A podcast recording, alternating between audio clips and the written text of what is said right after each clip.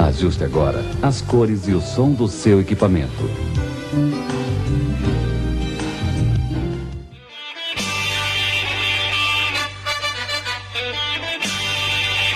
Olha só pra mim, gente! Eu sou uma cobra venenosa que pica, que pica. Eu tenho dois dentinhos. Sim, cinéfilos, estamos novamente no meio entrada cast. Você deve estar estranhando um pouquinho essa abertura, ela está com um formato diferente, mas a ideia é exatamente essa, ouvinte. Eu sou o Renan Fileto, host do Meia Entrada, e essa semana eu estou com o Mike. Mike, dá um oi pra galera aí. Oi, só isso. Muito bem, muito obrigado. E nós estamos reunidos aqui hoje para a gente fazer uma espécie de plus. A gente já tem esse hábito, né? Tem vários episódios que a gente grava, o episódio normal de quarta-feira, e a gente lança mais um para debater algumas coisas que faltaram, para botar pontos de vista diferentes. Recentemente a gente teve um episódio oficial, por assim dizer, sobre a Capitã Marvel e um plus que a Fer gravou também. E hoje a gente tá aqui, eu e o Mike, de uma forma mais tranquila aqui, sem muito estardalhaço, porque tanto eu quanto ele a gente precisava conversar mais um pouquinho sobre Vingadores Ultimato. Então, assim, semana passada a gente lançou um episódio onde a gente pegou praticamente cena a cena, o episódio ficou enorme, a gente foi debatendo as principais questões, só que, lógico, o episódio tinha seis pessoas, foi o recorde do meia entrada. Então a gente precisou dar uma controlada em tempo de fala de cada um, teve coisas que eu tive que tirar do ar. Então, assim, a gente está gravando esse Plus, primeiro porque o Mike não teve a oportunidade de gravar semana passada, e porque eu também queria falar algumas coisas que a gente acabou não conseguindo desenvolver muito semana passada, por questão de tempo, de dar espaço de fala para todo mundo. Então, basicamente é isso. A gente está reunido aqui, eu e o Mike, hoje, para a gente conversar sobre o filme e para a gente tentar trazer aqui algumas críticas e alguns pontos de vistas que eu acho que tá um pouco difícil de encontrar na internet. Não é que a gente é muito. Ai, vocês são raros, especiais. Não é isso. É que eu, pelo menos, daqui a pouco eu quero saber o que, que o Mike acha disso pra gente começar. Mas eu venho percebendo que. Até brinquei no Twitter que a, a Disney, né? A Disney Marvel, que é a mesma empresa, na verdade, né? A Disney ela tem um superpoder que é o poder de destruir o senso crítico da galera. A gente já conversou aqui numa entrada que a Marvel, a Netflix, algumas empresas, elas criam uma coisa muito louca que elas criam fãs. Então a gente não tem um fã de uma série, tem também, né? Mas não só um fã de uma série específica da Netflix. A gente tem fãs da empresa Netflix, como a gente tem fãs da Apple. E eu acho que com a Marvel e Disney acontece um pouco isso também. A gente tem fãs da empresa. E isso para mim está sendo meio prejudicial em alguns conteúdos que eu tento consumir, porque eu acho que as pessoas não conseguem analisar. Eu até perguntei isso no Twitter, sabe? Tem algum podcast que analisou Vingadores Ultimato ou a maioria simplesmente ficou babando o ovo? E eu tive uma extrema dificuldade de achar podcasts críticos sobre esse assunto, assim, conteúdos, até no YouTube mesmo, conteúdos críticos sobre isso. Então eu acho que a galera tá com o senso crítico meio anulado pelo poder da Marvel e da, e da Disney, assim. Então vamos começar. Mike, o que, que, você acha disso, cara? A gente conversou um pouquinho sobre, sobre isso no Twitter e tal. Qual que é a sua visão disso? Eu acho que na verdade as pessoas elas têm as pessoas que produzem conteúdo, né? Elas têm medo de se posicionar meio criticando é, os filmes da Disney por medo de, de hate das pessoas, porque é o que você disse, a, as pessoas elas vão pela nostalgia e a Disney tem esse lance de mexer com o emocional das pessoas mesmo e hum, parece que é uma coisa tipo de muito tempo atrás o universo Marvel, mas começou tem 10 anos, não tem tanto tempo assim pra mim, mas uhum. a galera tem um senso de nostalgia muito forte com o universo Marvel como se nossa fosse uma vida atrás. Então eu acho que as pessoas que produzem conteúdo elas podem até ter visto algumas coisas pra criticar mesmo, mas por medo de hate do, do público, de dar não aceitação, tem medo de, de falar sobre. Acho que deve ser isso. É, eu queria até aproveitar que a gente começou por esse lado, que. Porque assim, eu tenho. Já falei no nosso grupo do WhatsApp, você sabe, que eu acho que a gente tem uma métrica diferente quando a gente fala de filme de super-herói. E assim, até, até aí não é um problema especificamente, mas eu acho que em alguns casos a gente acaba relevando demais algumas questões. No episódio oficial mesmo, eu conversei e eu senti muito isso com os meninos, assim, que a galera acaba aceitando coisas que normalmente a gente não aceitaria em nome desse sentimento de conclusão de saga, dessa identificação talvez com personagens. E você disse no Twitter e no WhatsApp, se eu não me engano também, que algumas questões do Vingadores Ultimato, se fossem filmes da Fox e da DC, a gente não ia estar tá aceitando. Como é que é esse negócio aí? Explica só para ver se eu entendi para o público que tá ouvindo a gente também seguir essa linha. Esse, nesse caso especificamente, estava falando do lance de viagem no tempo, porque uhum. pra mim eles deram explicação assim muito porca. muito. E assim, não tem problema eles não darem uma mega explicação pro filme, porque não era o foco. O filme não era sobre viagem no tempo. Era sobre ali os heróis e o, a luta contra o Thanos, blá blá blá e tudo mais. Não tinha tempo de ficar explicando viagem no tempo. Mas eles deram uma explicação assim, muito porca. E depois, beleza, conversando com os meninos e tudo mais, eu entendi mais ou menos o que eles estavam querendo dizer. Mas assim, se eu tive que ir atrás disso, tiveram que me explicar, é porque não ficou bem explicado. É isso que eu penso, assim. Então, é, eles tentaram simplificar, não sei exatamente, mas eles, eles mesmos se contradizeram no, no meu ponto de vista. Eles se contradisseram ali no, na explicação deles, e aí a galera aceitou super de boa, porque né, é um filme de fim de saga e tudo mais. Mas se fosse qualquer outro filme, ou mesmo que não fosse é, dos X-Men ou do, da DC, que fosse um outro filme aleatório de ficção científica que tivesse viagem no tempo e eles explicassem mal explicado como foi em Vingadores, o pessoal tinha caído em cima do filme. Uhum. Mas como era fim de saga, ninguém falou nada, né? Tanto que, tipo assim, a crítica especializada, que é aquela crítica que o pessoal fica esperando sair os tweets um, um dois dias antes do filme estrear no cinema, é a, é a crítica que era para ser especializada e fazer críticas assim mais pontuais, sabe? E aí eu fui ler, tipo, todo mundo falando super bem, maravilhoso do filme, e fiquei, gente, essa não é crítica especializada e ninguém tava falando nada sobre esse negócio de viagem no tempo, do filme ser embananado. Então acho que até os críticos ou eles também foram pegos pela nostalgia, ou é aquele lance que eles ficaram com medo de falar mal do filme e receber hate das pessoas. É, mas eu acho que é, é, bem por aí, assim, não, não comparando, que eu sei que existem problemas maiores, mas, por exemplo, o X-Men mesmo, o X-Men, todo mundo faz piada porque a linha temporal é uma bagunça e é de, ver, de verdade, de fato, né? Essa linha temporal bagunçada da Marvel, eu acho que vai gerar menos problema, pelo menos por enquanto, porque eles não vão sofrer a consequência da bagunça que eles fizeram diretamente. Pode ter os multiversos, depois a gente pode falar disso um pouquinho. Mas é fato que se é um filme da Fox, puta merda, entendeu? Que a gente tava ouvindo aí.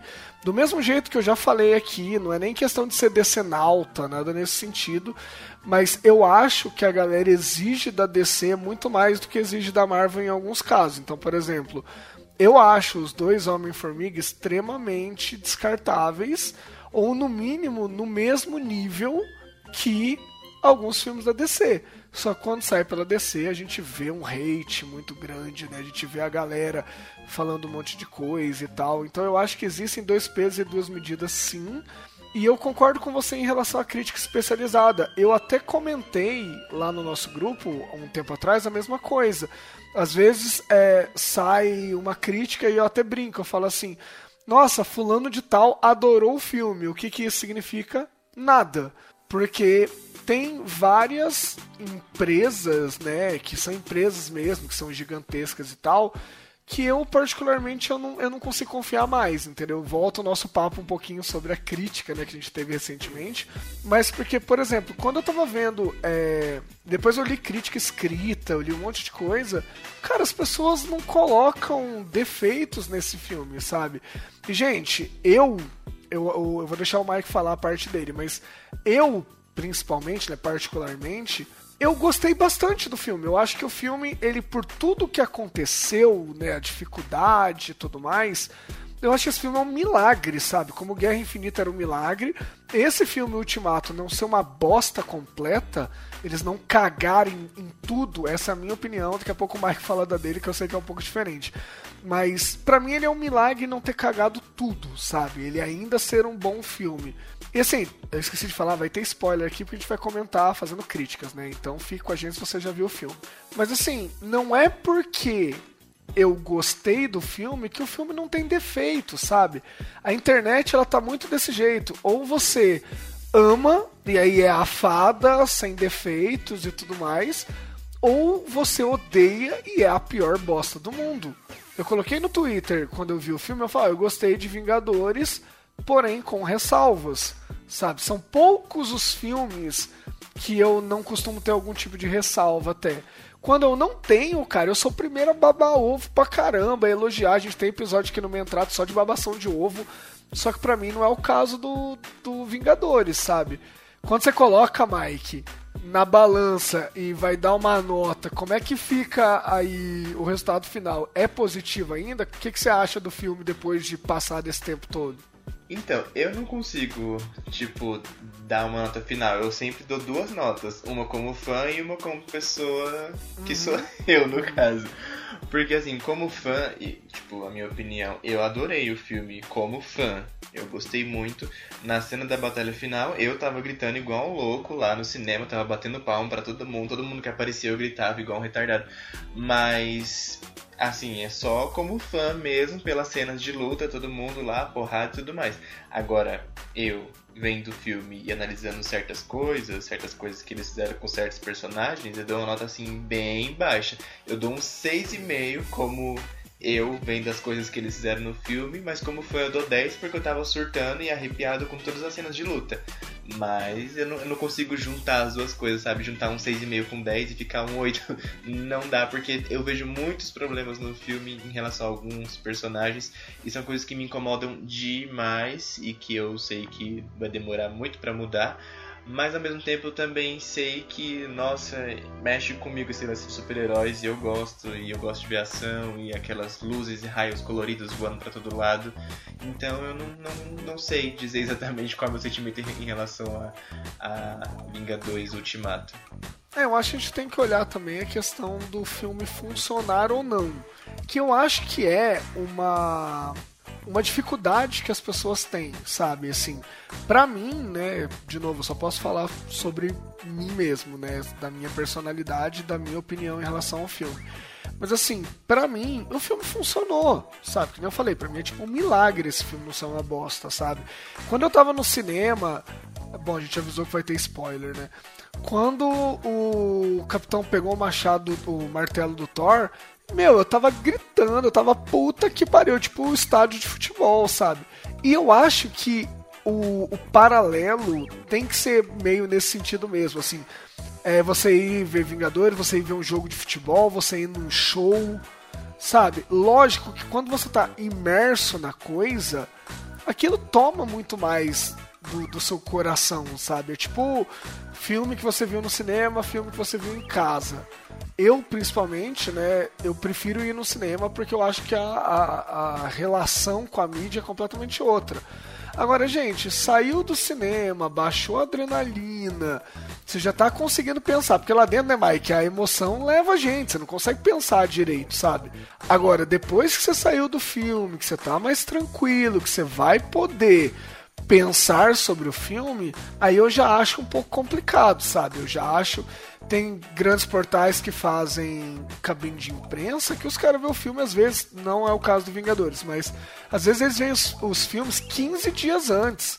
O Matheus, que gravava com a gente aqui antigamente, ele tem o, o Terra Nerd, que ele vê os filmes, tipo, às vezes 15 dias antes. E ele solta a crítica no dia que o filme estreia. Cara, tudo bem, você pode escrever a crítica baseada na emoção, é um caminho também. Mas, meu, ele teve 15 dias para pensar, sabe? Tipo, não tô dizendo que ele fez isso, que eu nem sei se o Matheus escreveu crítica, tá? Eu só tô citando ele porque ele tem um site, eu sei que ele faz cabine. Mas, assim, grandes portais por aí, os caras soltam a crítica e você fala, mano, é o poderoso chefão, sabe? É a, a coisa mais fantástica do universo. E nenhum defeito, sabe? Vamos começar a falar do que, que a gente tá falando mesmo, Mike? Pra gente começar a dar nome pras pessoas? Vamos, vamos dar nome aos bois. Então, assim, uma coisa que motivou eu estar aqui com o Mike, além de tudo que eu falei, é que a gente tem algumas opiniões parecidas em relação a o que foi feito com alguns personagens, ouvinte. Então, assim, a gente se reuniu mais para combater. Combater é complicado, né? Mas pra confrontar a galera que acha que o filme foi perfeito, que sem defeitos e tudo mais, assim. Vamos falar sobre Thor, Mike, para começar? O que, que você achou do que fizeram com o menino Thor? Porque eu falei um pouquinho no nosso episódio especial, né, oficial que saiu semana passada. Fala você, depois eu complemento. O que, que você achou do Thor? Eu achei uma tragédia, porque assim, o Thor, pra mim, o Thor sempre foi um personagem muito, tipo, o apêndice ali nos Vingadores, o mais de por fora, não sei. E eu nunca gostei muito dele. É, Mas a evolução dele também não ajudou em nada, mas nos últimos dois filmes, pelo menos, no, no Ragnarok e o Guerra Infinita, ele teve uma, uma evolução decente, principalmente no Guerra Infinita, sabe? Ele foi colocado ali como o, o poderosão, o deus do trovão e tudo mais, pegou aquele machado lá e tava super badass. Então ele teve uma evolução gigantesca desde do começo, que ele não era ninguém ali com o martelo, pra mim nem fedia nem cheirava. E aí do nada, depois de uma evolução que ele teve, que ele teve muito incrível, os caras pegam o personagem e joga ele lá, sabe? Tiram toda a evolução que ele teve. Assim, eu entendo o lance do, do trauma que, que, que eles colocaram ali com, do, do personagem, beleza. Mas, sei lá, sabe? o personagem já foi um lixão do começo até demorou para o personagem evoluir muito tempo, quase a saga toda. E aí no final eles pegam depois de um filme e aí transformam ele de novo numa pessoa que tá quebrada. Aí, ok, passou. O outro problema pra mim, o- a forma como eles trataram o, o problema psicológico do Thor como alívio cômico. Isso pra mim, isso começou a me incomodar desde a primeira hora. Na hora que ele tava entrando, que eles estavam entrando o Hulk e o Rocket pra encontrar com ele. E aí ele aparece, tipo, todo barbudo, gordo, desleixado e como alívio cômico, todo mundo dando risada. E eu, eu fiquei, tipo, como assim? O cara tava traumatizado e. Ok. E aí então ele ficou gordo, agora ele tá engraçado, sabe? Então, já que eles quiseram seguir esse caminho de fazer o personagem passar por um trauma, eu acho que teria, teria sido pelo menos ele teria evoluído mais se eles tivessem tratado o trauma como um trauma mesmo, sabe? Não como um alívio cômico. Eu acho que eles perderam a oportunidade de fazer o personagem realmente destruído, quebrado e tudo, mas eu acho que isso teria agregado pra ele, sabe? Ele teria se tor- se tornado um personagem mais interessante, mais forte e tal, porque ele tava com o pra mim assim, ele tava mais parecendo um viking do que antes, que antes ele tava ali todo bombadinho e ali com aquele o jeitão que ele tava, tava me lembrando mais um viking. Então, ele, para mim ele tava ainda com é, características de um badass. Só que eles trataram o, o trauma dele como uma comédia. E aí, ah, que engraçado, ele ficou traumatizado, ficou com depressão e engordou. Isso, isso não é engraçado, sabe? Eu não tô questionando o problema dele, dele ter engordado, e sim dele terem tratado aquilo como alívio cômico. Principalmente na parte que ele tá tendo uma, um ataque de pânico, porque ele tá encontrar. Tá, ele pode encontrar com a mãe dele que já morreu, ele tem ali a chance de conversar com a mãe dele que já morreu e que ele gostava muito da mãe dele. E aí o Rocket vira e dá um tapão na cara dele. E a galera começou a rir, sabe? Assim, eu automaticamente na hora que aconteceu o tapão, eu ri. Mas assim que eu ri, eu pensei, nossa, que merda que eles fizeram. Porque, beleza, eles trataram aquilo de jeito cômico e pode até ter ficado um pouco engraçado mesmo. Mas assim, não é engraçado você, tra- você tratar um trauma, um ataque de pânico, depressão, problemas psicológicos como uma coisa engraçada, porque não é, sabe? Então pra mim foi um problema porque eles perderam uma oportunidade de fazer o personagem evoluir tratando o problema que ele tinha de forma séria. E aí o pessoal apenas riu e achou que é engraçado e que quando você estiver tendo um ataque de pânico você pode dar um tapa na cara dela que ajuda, e isso não ajuda. É, se a gente for pegar. Eu falei um pouquinho disso também no, no oficial, mas eu vou pegar uma outra linha também pra gente.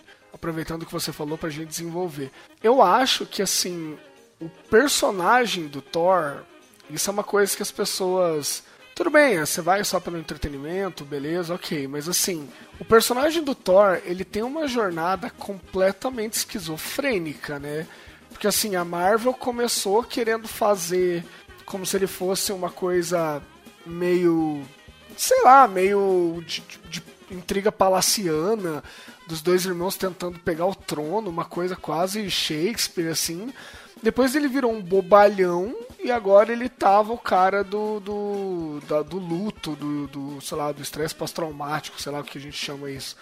E assim, ele não tem uma linha, de verdade, assim, se você me perguntar quem é o Thor, não vale falar o, ah, o último filme. Não, cara, quem é o Thor? Quem é o personagem Thor? Sabe, quando você olha o Capitão América, você sabe dizer quem é o Capitão América, você sabe o que esperar dele. Tanto que o desfecho do Capitão América no filme, muita gente deduziu o que ia acontecer. Porque ele é um cara que tem um arco muito mais coerente, ele tem uma personalidade muito mais crível né, dentro do que aconteceu e tal. E aí você consegue imaginar o que um personagem desse faria naquela situação. Então a gente deduziu, né, muita gente deduziu o que ia acontecer. Cara, o Thor não tem identidade. Para mim o problema começa aí, sabe? O Thor não tem identidade. A galera achou muito foda porque ele ficou overpower, principalmente também no, no Ragnarok e, e no Guerra Infinita. Da hora, é a mesma coisa que a gente tá falando dentro da sala de cinema, eu tava urrando também. Quando ele chega no Guerra Infinita, que ele vai destruindo todo mundo com machado, foda pra caralho. Só que saiu dali, cara, você tem que enxergar além da superfície um pouco, sabe? E aí entra no problema que você indicou, que eu já tinha comentado um pouquinho também, que é assim, eu não sei se eu sou muito chato, cara. Talvez eu seja, provável que eu seja. Mas assim, tem coisas que eu não eu não acho graça, eu não consigo achar graça, sabe? Vou dar um exemplo que eu devo até ter citado aqui numa entrada já, mas só pra é, ilustrar isso. É, tem o filme do José Aldo lá, né? Que eu não vou lembrar o nome agora. É, tipo, eu vou procurar o nome aqui enquanto isso, mas assim, é, esse filme mostra muito o, a, a relação dele com o pai dele, né? E é, é, chama Mais Forte que o Mundo, a história de José Aldo. Eu vi esse filme no cinema até. É um filme muito foda, tipo, eu, eu gostei bastante. É com o José Loreta do Af Afonso Poiart, que é um diretor muito bom também. Enfim. Tem uma cena que o pai dele cai de bêbado, assim. Sabe quando é, a pessoa bebeu demais e ela tá dando, dando trabalho e tal, e ele cai, e o, e o José Aldo chega no no boteco o pai dele ia e ele não acha o pai dele na hora que ele olha no banheiro do boteco, que é um negócio nojento, o pai dele tá caído lá, falando nada com nada e tal. Cara, eu lembro que no cinema a galera tava rindo muito disso e eu tava chocado. Eu tava chocado. Não sei se é porque eu tive muito caso de alcoolismo na família também, mas assim, eu olhei aquilo e falei, velho, isso não é engraçado, sabe? E eu senti muito disso vendo o tratamento que a Marvel deu pro Thor. Primeira questão, até discuti isso com o Pedro no episódio. O Thor tá assim. Acho que você concorda comigo, Mike. O Thor estar desse jeito é algo que acontece. Cada um reage do jeito que consegue, entendeu? Tem gente que se mete na cachaça mesmo, é, é, é plausível.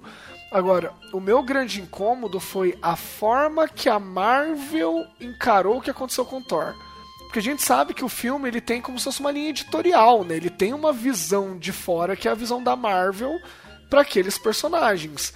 Como que a Marvel tratou o Thor? A Marvel tratou o Thor como um motivo de piada, como alguém que é risível, como alguém que merece um tapa na cara, que foi o que você falou e eu comentei também quando a gente gravou antes.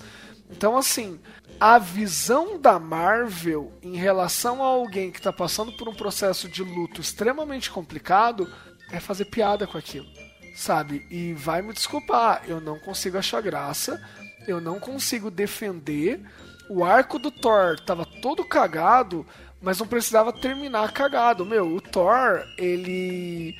Todo mundo ali perdeu, né? Eles falam muito isso ao longo do filme. Todo mundo perdeu coisas.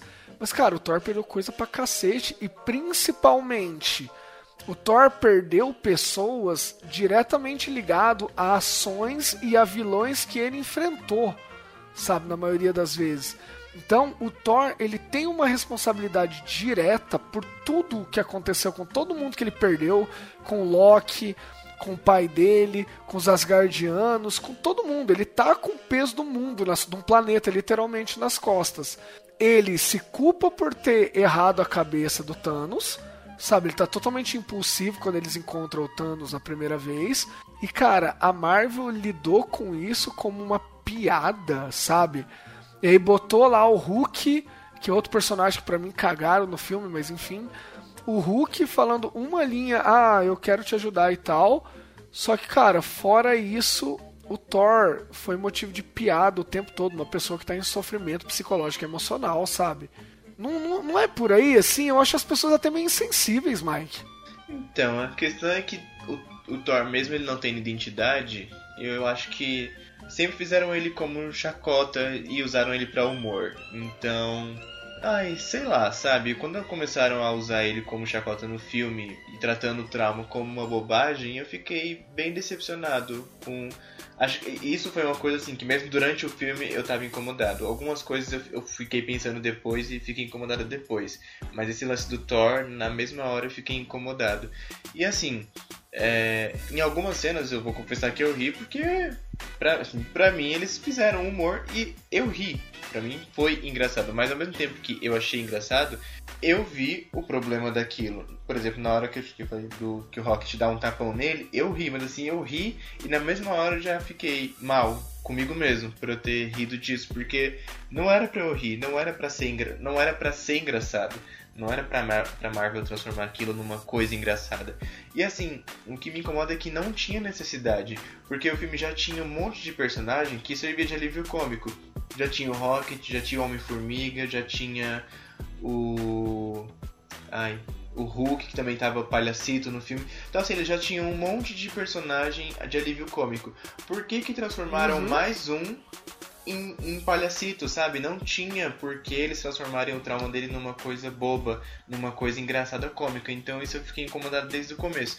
Mas eu acho que as pessoas acharem isso engraçado tem mais a ver com elas não entenderem mesmo esse lance de, de problemas psicológicos, problemas mentais. Sim, não, é, sim. não é uma coisa que é muito debatida assim. Então é, não é não, não só nos Vingadores, eu vejo às vezes em filmes, em séries tratando problemas psicológicos e tudo mais como alívio cômico, não é a primeira vez que eu vejo. Então, eu acho que é mais por falta de informação mesmo, e porque no audiovisual ainda é, entre aspas, aceitável fazer piada com esse tipo de coisa e a galera em massa acha engraçado porque ainda não, não tem discussões a respeito disso. Então, acho que foi por isso que a galera deu risada, mas eu fiquei incomodadíssimo com isso.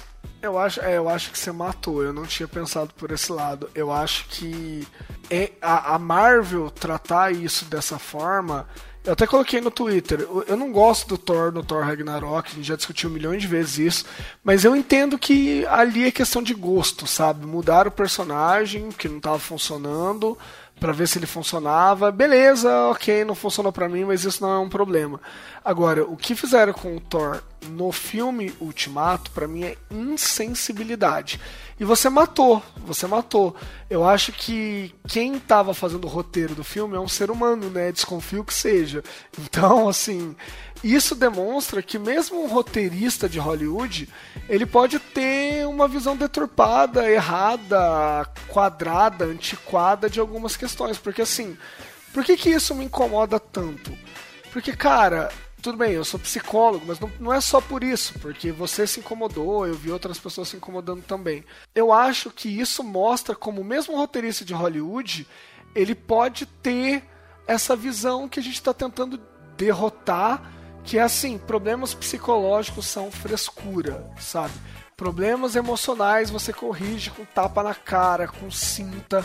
O quanto isso é comum, né, Mike? Tipo, a gente vê, eu escuto dentro de sala de aula, na, na clínica, a galera falando: Meu, eu apanhei e tava tudo bem. Cara, se você acha que bater nos ossos tá tudo bem, você ter apanhado não te fez bem, não. Sabe? Então, assim, eu acho que isso mostra como, mesmo dentro da Marvel, tem uma galera que não tem esse olhar delicado pra esse tipo de coisa, sabe?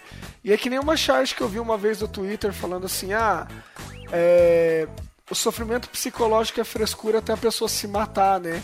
Aí na hora que ela se mata, ninguém entendeu, sabe? Nossa, por que, que ela não me falou que ela tava assim? Provavelmente ela deu sinais e você falou que era frescura, né, parceiro?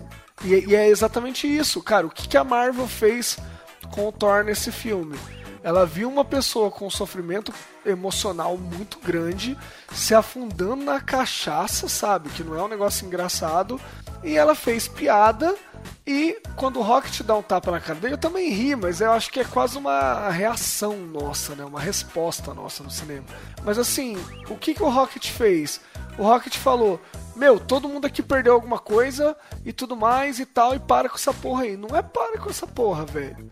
Sabe? Tipo, a dor do outro, ela nunca vai doer em você tanto quanto dói nele, porque não é sua dor. Você pode ter empatia, sentir um pouquinho e tal, mas a dor do outro não dói em você, sabe? Pelo menos não na mesma intensidade. Então, quem é o Rocket ou quem é qualquer pessoa no mundo para falar para outra pessoa que ela não deve sofrer, que aquilo é frescura e tudo mais?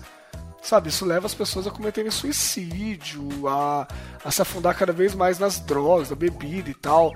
E não é pra puxar, tá, tá destruindo o filme. Cara, isso é importante, sabe? É importante. Semana passada a gente fez um episódio super, aê, confete e tudo mais, mas tem que dizer, sabe? Isso é importante. A galera tá discutindo que representatividade é importante, e é mesmo. Agora, a gente tem que começar a botar peso certo nas coisas certas também. Não é para fazer piada com questões emocionais, gente. Meu Deus. Enfim, cansei de falar do Thor, agora vamos falar da Viúva Negra, porque também tô engasgado com isso. Ah, eu não sei nem o que dizer, porque eu, eu tenho dó, assim, da personagem, na verdade. Porque, gente, olha, eu tô nervoso. Não, aqui é o momento de botar pra fora, por favor. Olha, primeiro que assim, esse filme, ele estava sendo vendido como ah, uma homenagem aos Vingadores originais.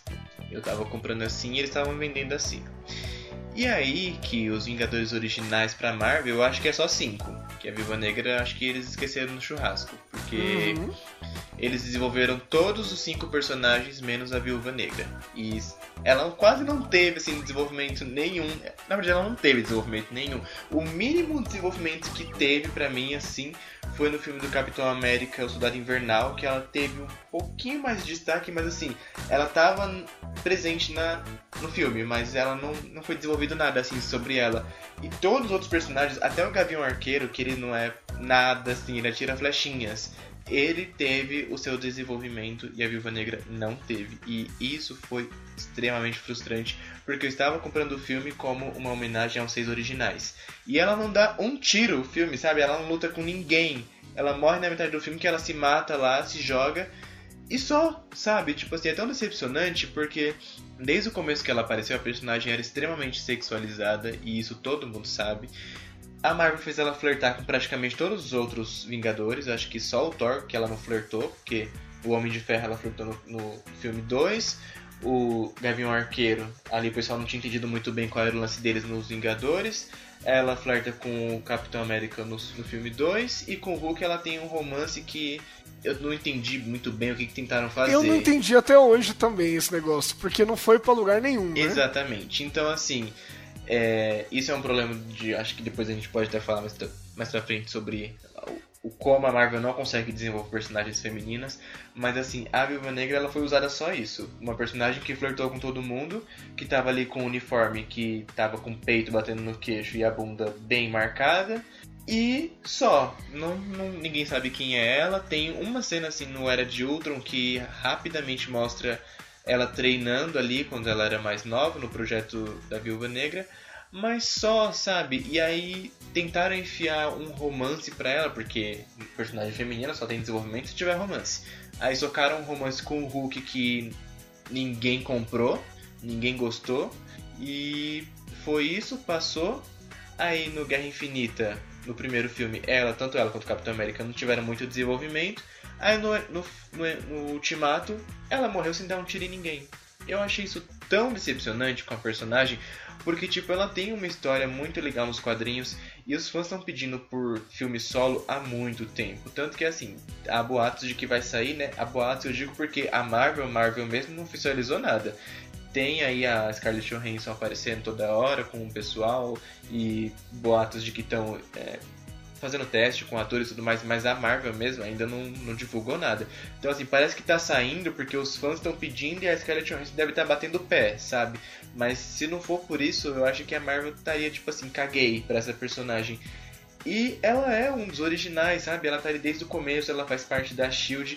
E, gente, de- depois, ok, ela passou a ser menos sexualizada nos filmes, o uniforme dela até tava mais bonitinho nos últimos.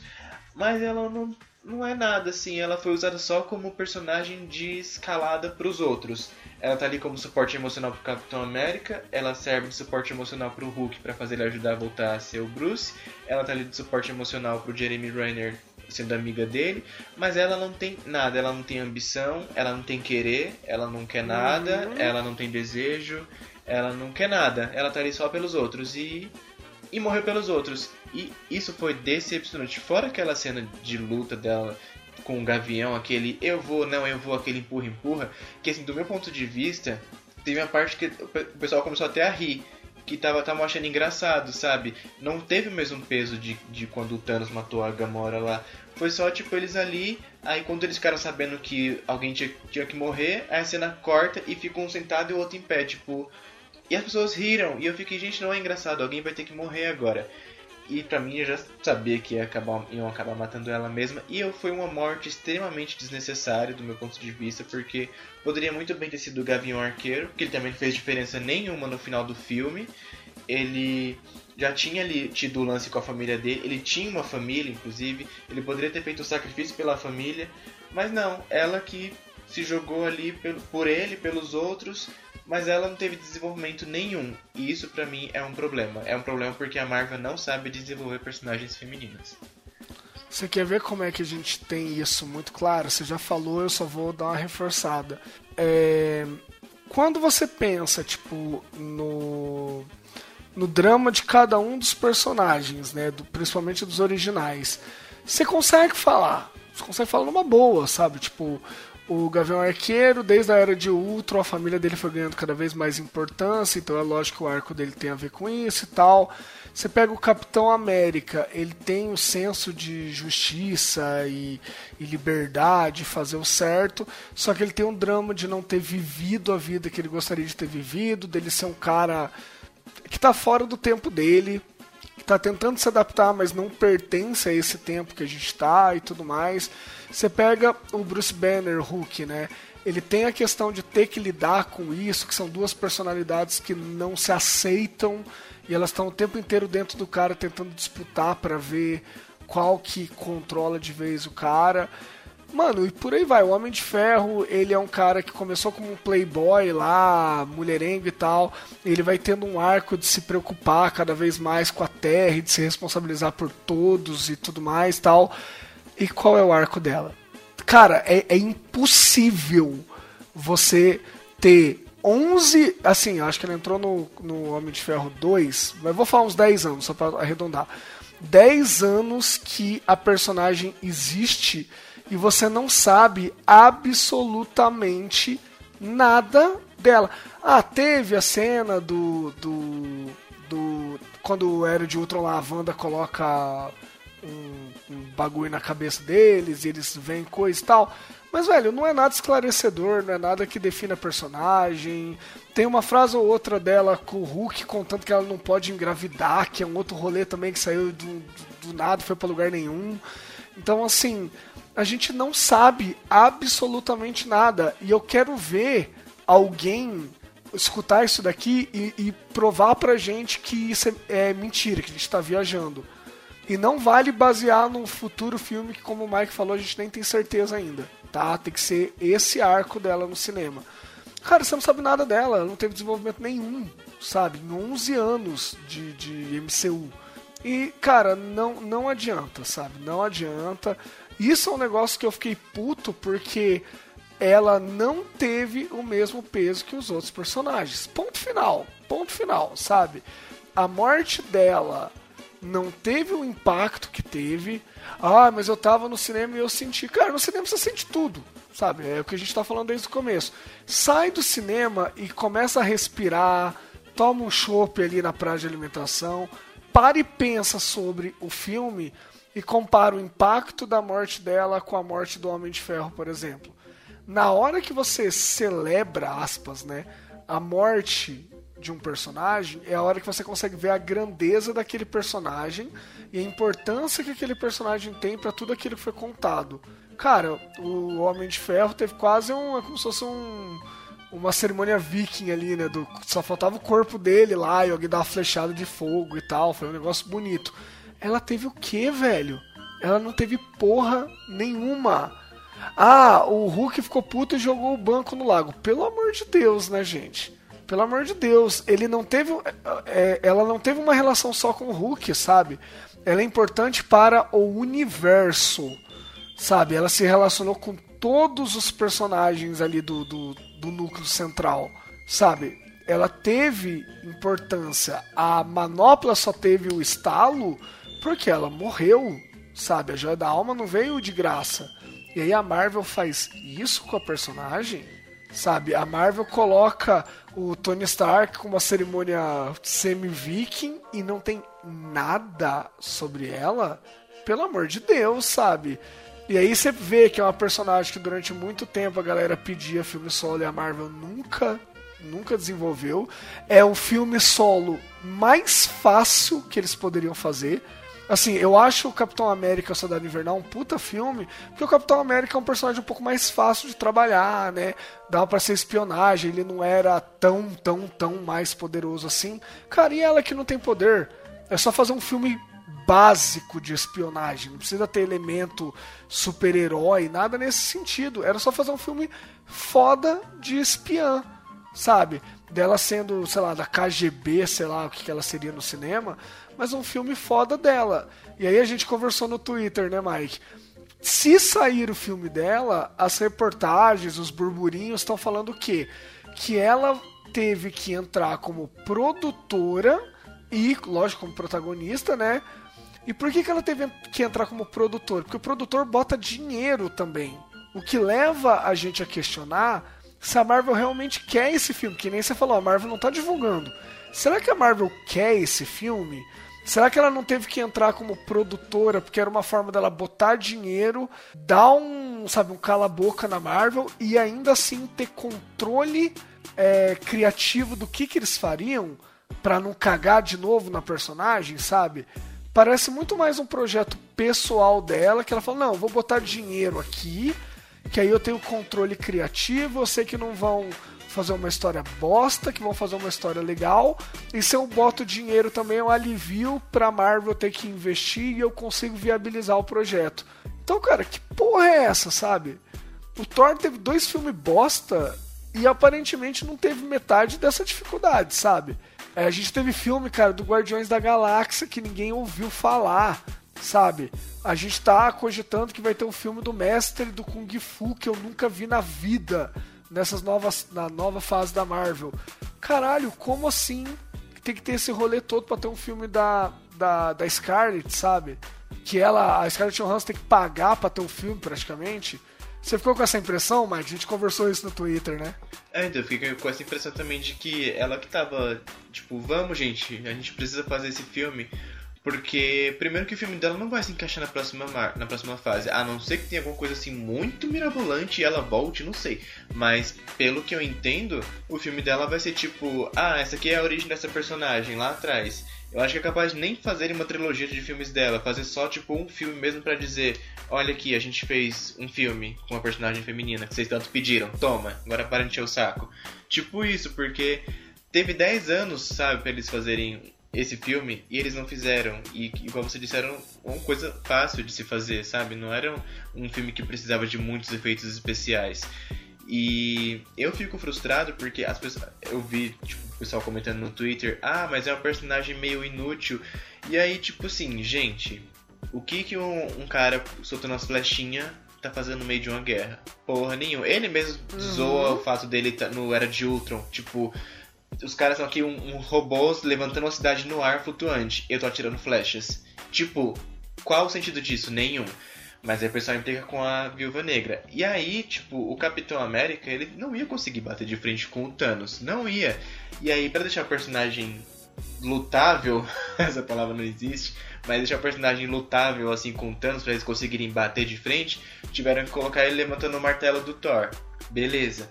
Só que aí a gente pode lembrar também que nos quadrinhos o Capitão América levanta o martelo do Thor, beleza. Mas nos quadrinhos Era de Ultron, a Viúva Negra também levanta o martelo do Thor. E no filme, do, no Era de Ultron, quando eles estão lá brincando de levantar o martelo, a única pessoa que não brinca é a Viúva Negra. E ela responde que ela não precisa dar a resposta se ela é capaz de levantar, se ela é digna ou não de levantar. E aí, tipo, ah, ó, vamos deixar aqui no ar, será que ela levanta o martelo ou não?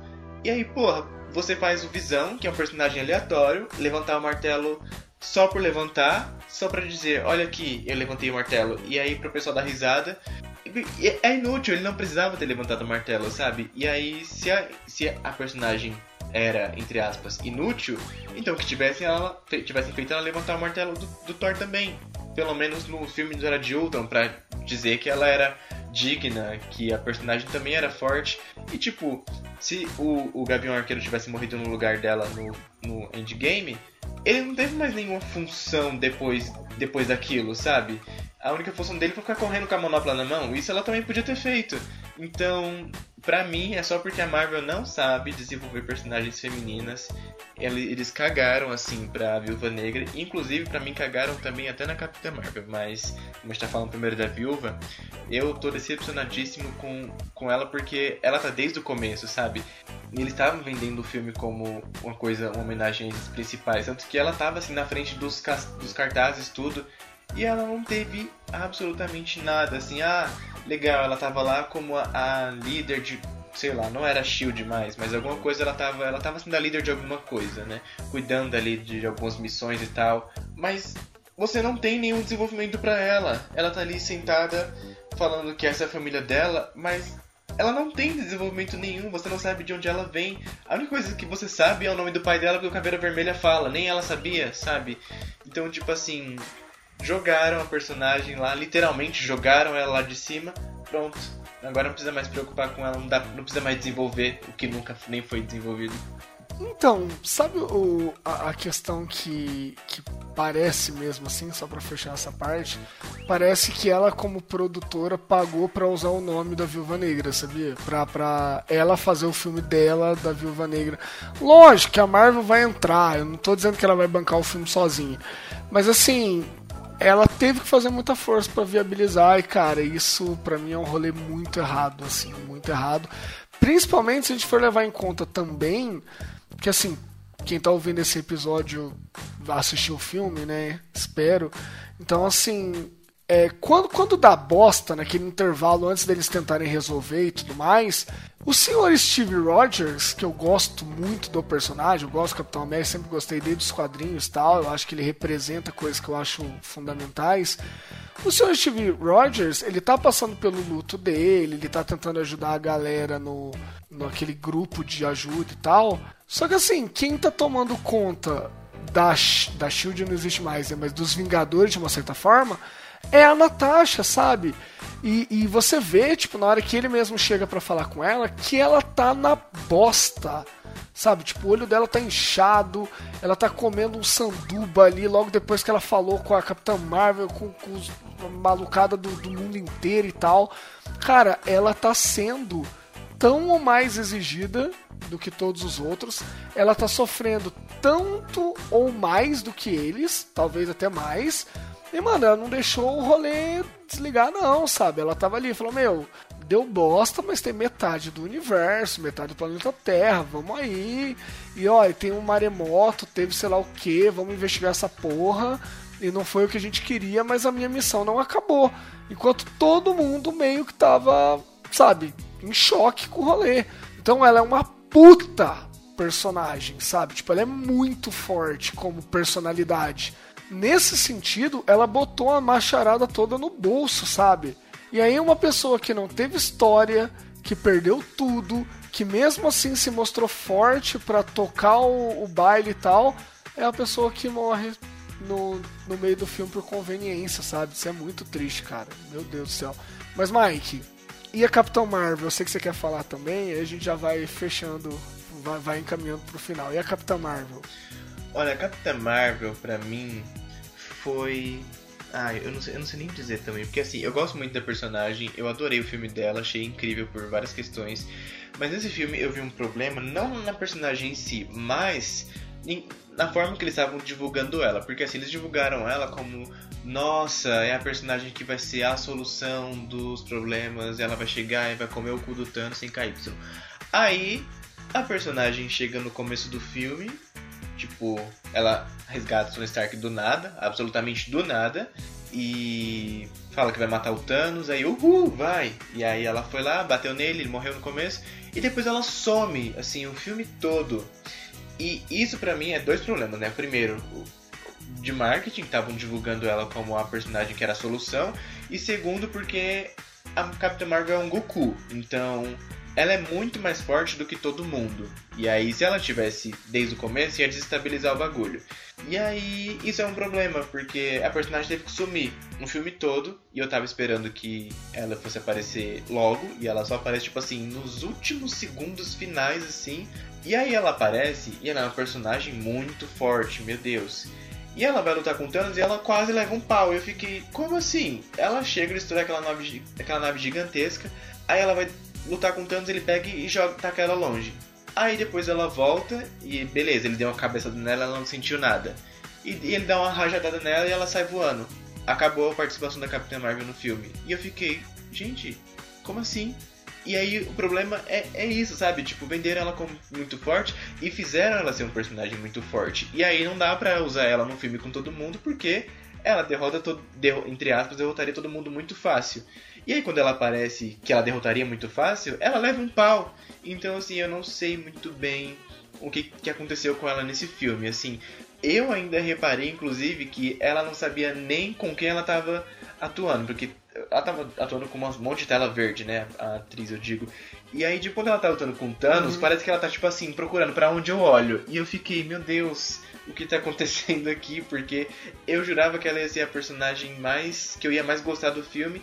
E ela simplesmente chegou para levar um pau e aparecer, tipo, olha, Capitã Marvel também tá no filme. E eu não sei, eu não gostei muito disso não. O que, que você acha?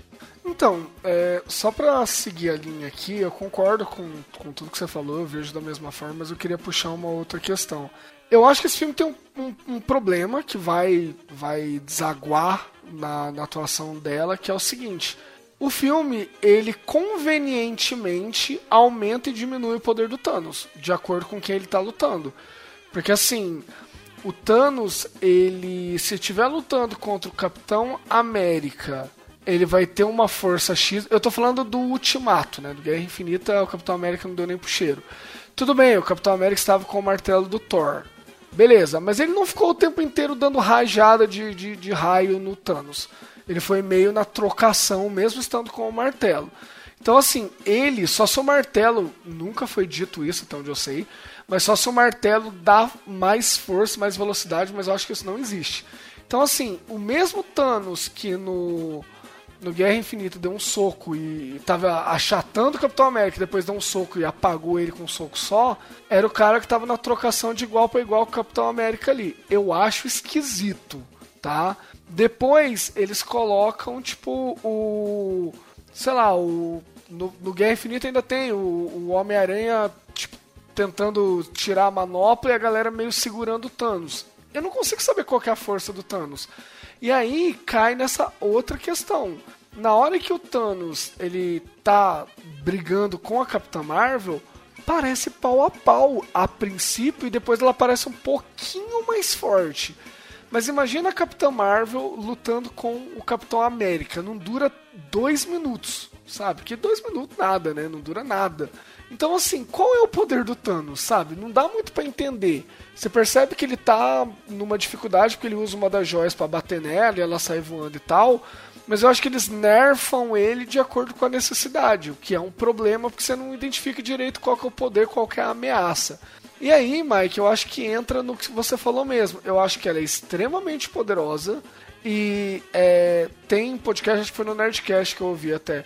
Eles falando que a, o caminho para Capitã Marvel é acontecer o que aconteceu no quadrinho, que é a vampira roubar metade do poder dela tal para dar uma baixada no nível dela, porque ela é muito poderosa. Ao contrário da Wanda, que é muito poderosa, mas eles deram uma contida no poder dela, a Capitã Marvel ela surgiu muito poderosa, né? Ela surgiu Goku, que nem você falou. E assim, eu não sei o que eles vão fazer de agora em diante, porque ou eles dão um jeito de baixar o poder dela, ou eles vão ter o mesmo problema que tem nos quadrinhos que tem no cinema do Superman, que ele tem todos os poderes do mundo, ele é extremamente poderoso e não tem como ninguém enfrentar. E aí eles tiram ela, né, estrategicamente do filme para ela não ter ação durante o filme. Se juntar tudo, ela não tem 10 minutos de tela, né, sei lá. Então, eu acho que eles vão ter um problema. Eu não gostei porque assim, eu quero ver mais da personagem. Só que pra ela lutar com o Thanos, eles tiveram que ficar aumentando o poder do Thanos quando é com ela e diminuindo quando é com os outros, sabe? Eu achei meio, meio desregulado esse rolê. Ah, então eu também percebi. Tem hora que ele dá um socão no capitão e o capitão cai. Eu fiquei tipo, gente, ele deu um socão e não morreu? Porque. Como assim? Mas é isso que você falou, Uhum. tipo, os poderes dele. Não só dele, né? De outros personagens também. Tipo, a banda quando tá lutando com um dos filhos do Thanos, ela tá levando um pau. E aí, de repente, do nada, ela chega e dá um pau no Thanos. E eu fiquei. Claro que eu gritei muito na hora que ela apareceu. Eu falei, mata ele, mete o ferro no cu dele. Mas eu, depois eu fiquei tipo, gente, não faz muito sentido isso. Mas não sei, né? Acho que não era pra fazer muito sentido mesmo. Mas assim, eu é, fiquei incomodado com esse lance da Capitã Marvel. Porque é aquilo que eu tava te falando no começo da Marvel não conseguir desenvolver personagens femininas. Eles não conseguem. Então, assim, esse filme foi gravado antes do, do filme da Capitã. Então, eles acho que eles ainda não tinham muito bem um norte, assim, de, da personagem. Então, eu senti meio, tipo, o que a gente vai fazer com a, com a Capitã? Tipo, assim, como se eles não soubessem ainda o que fazer, sabe? Aí a, a Viúva Negra mataram, a Capitã Marvel apareceu, era overpower, quase levou um pau. E aí a Wanda, tipo, vamos fazer a Wanda que também é muito forte, bater um pouquinho no Thanos, mas só um pouco, não muito porque tem que deixar pros outros personagens que eram os principais pra bater nele. Então ela tava começando a arregaçar ele e aí, tipo, vamos cortar aqui. E aí eu não gostei, eu, fiquei, eu queria mais, sabe? Tipo assim, já que eles mataram Viúva Negra, que era uma personagem principal ali, e deixaram ela nem se desenvolver, então que tivesse desenvolvido outras personagens mostrando como elas eram fortes. Mas eles não deixaram, tipo, teve uma cena rápida da Wanda pra dizer, olha, ela também é muito overpower. Depois a Capitã Marvel, que levou uma cabeçada só. E aí uma cena de todas as heroínas ali juntas pra dizer, olha, a gente tem as personagens femininas aqui, elas são fortes. Olha aqui, a gente tá deixando elas terem um segundo de, de brilho. E aí é como se a gente tivesse que se contentar com migalhas, sabe? E só, não tem. Depois a- o sucesso, todo o brilho e a- as lutas melhores ficam com os personagens masculinos. Então eu não gostei. Achei que. Achei não, acho que a Marvel não consegue desenvolver personagens femininas tanto no desenvolvimento assim de, de como personagem mesmo, tanto em questões de luta. Eu não sei. É, eu acho estranho. É, e, e dá uma dó, né, cara? Por exemplo, na hora que. É uma das partes preferidas, porque eu também adoro o personagem. A hora que o, o Homem-Aranha cai ele fica agarradinho com a manopla, assim.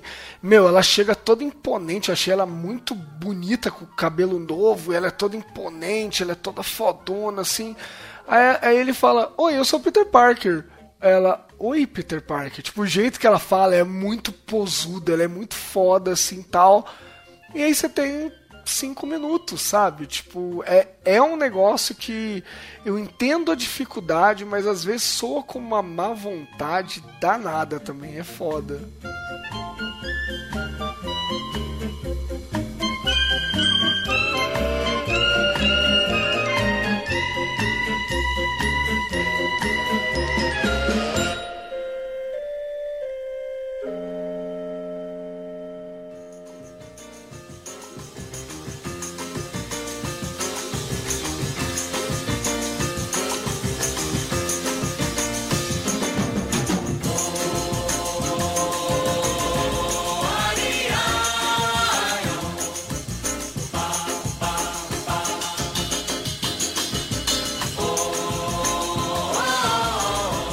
Acho que aí no final das contas tá bom, né? A gente tava com esses argumentos um pouco engasgados aqui, porque assim, a gente não viu isso sendo abordado assim, e parece que o filme é uma obra-prima, sem defeitos e tal. Talvez seja uma obra-prima da execução, mas o roteiro tem vários problemas, a forma como eles encaram, a gente já falou, né?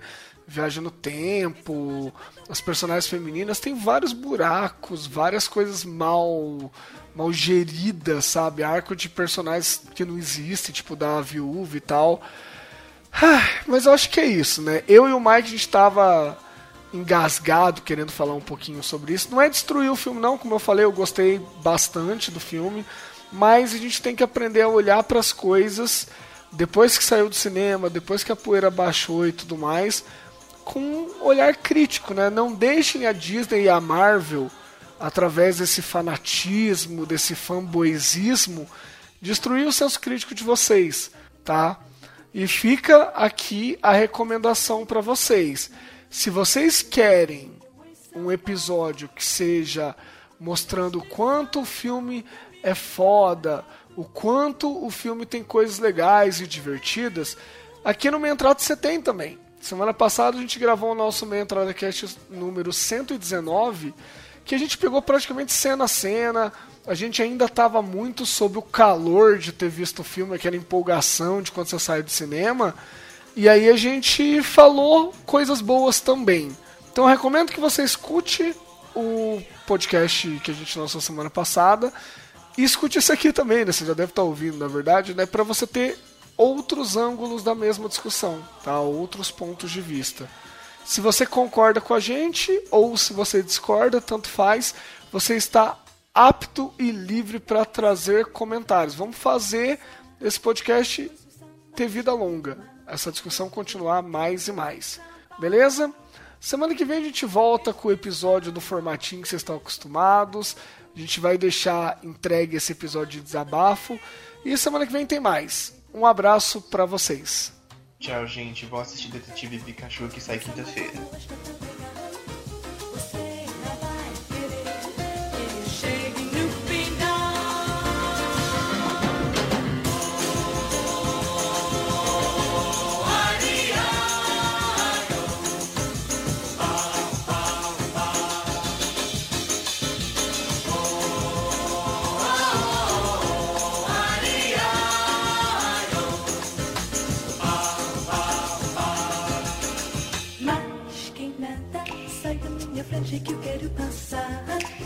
Pois seu samba já animado. O que eu quero é samba. Este samba que é misto de maracatu.